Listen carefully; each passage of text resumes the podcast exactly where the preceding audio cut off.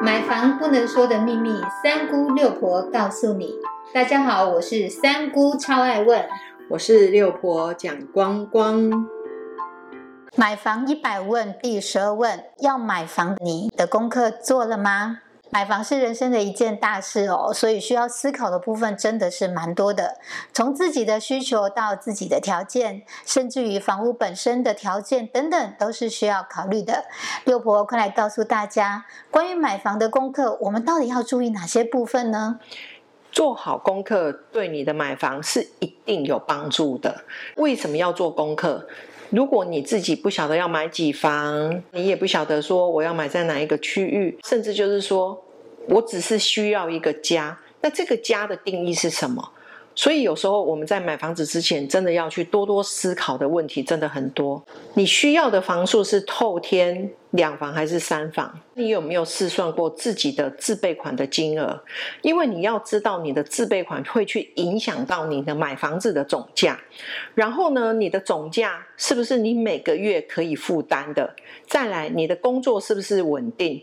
其实有一些就是工作不稳定的，比如说啊，我今天去上班，然后明天就不想去了。然后再来就是说，我很想交往一个就是呃我未来结婚的对象，可是你今天又没有稳定的工作，那你交往了。一个稳定工作的男生或者是女生，又想要有一个家，那这个家的定义是什么？是遮风避雨，还是你们两个未来要生活的地方？还是你为了这个家，你想要的一个目的跟梦想是什么？你买的这个房子的梦想是什么？是你做梦都会想的一件事情吗？是不是你一直很坚持想要的东西？有些人其实他不太适合买房子，可是有些人他就蛮适合买房子的，因为有些人他认为房子是他的负债，可是有些人认为房子是他的资产。当你今天是把房子作为是你的资产的时候，我才会建议大家去买房子，因为背房贷是非常辛苦的一件事情。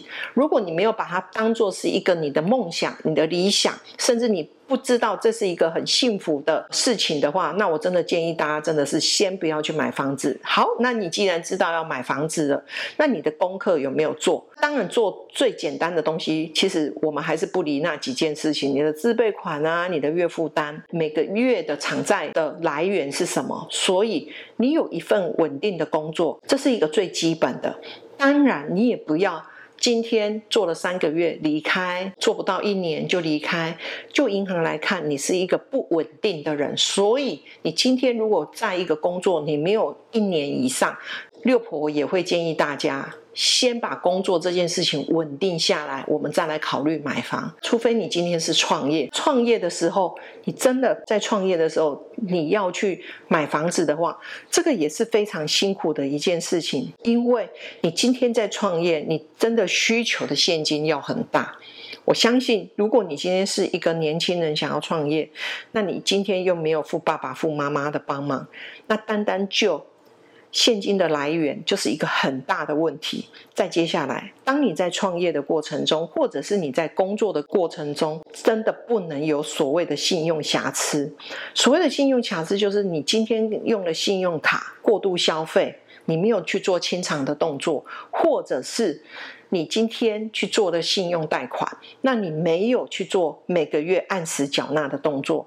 当你只要有一次的迟缴。或者是两期的迟缴，甚至银行来给你做催缴的动作。六婆要告诉大家，这个时候你可能要三年以后才能够再去买房子，而且你必须要去清偿掉你所有的欠款之后才有机会。甚至因为你这些一时的疏忽没有缴纳的款项，你有可能你就变成一个信用瑕疵的人。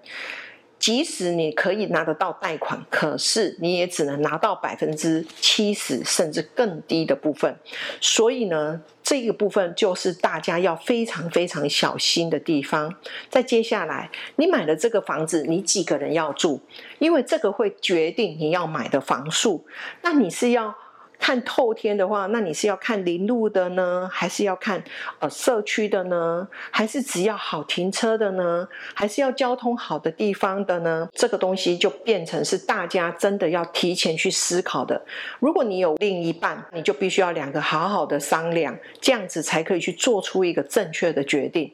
在接下来区域，你是要便宜就好，还是原本的生活区，还是你想要住市区？我们要来聊一下。你现在要来住市区的话，就高雄来讲，市区现在今年在一百一十年的八月，事实上市区已经站稳三十五万了。下半年呢，六婆跟大家分享一下，四十万离目标不远。再接下来，我们的蛋白区，像我们的男子人武啊，我们的小港啊，目前来讲站稳二十万，其实在今年的上半年已经挑战到二十二万到二十五万了。接下来下半年一定是站稳二十五万，然后往二十八万下去做挑战。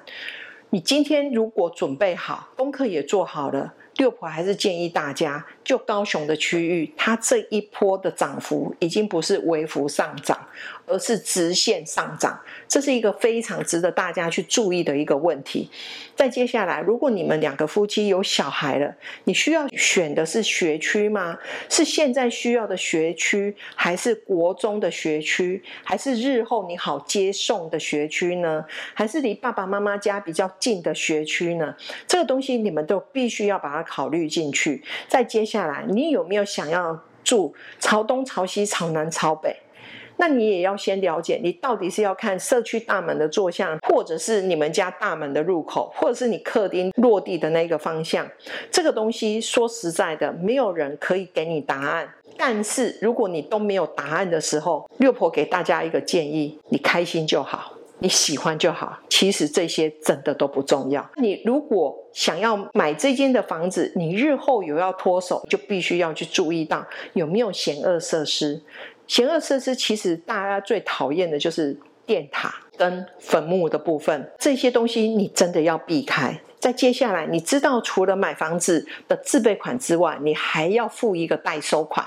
你要知道代收款的项目是什么。然后接下来，你知道要买大楼，它必须还有水电管理费、房屋税、地价税、瓦斯费，都知道了。那你都算好了，也知道每一个月除了贷款的部分，你还必须要缴纳多少的费用。当然，你全部都了解了就可以了。接下来就是好好的去找一个你喜欢的房子，然后赶快去做一个了解之后，如果你也刚好付得起，那当然我们就是勇往直前，也不要后悔。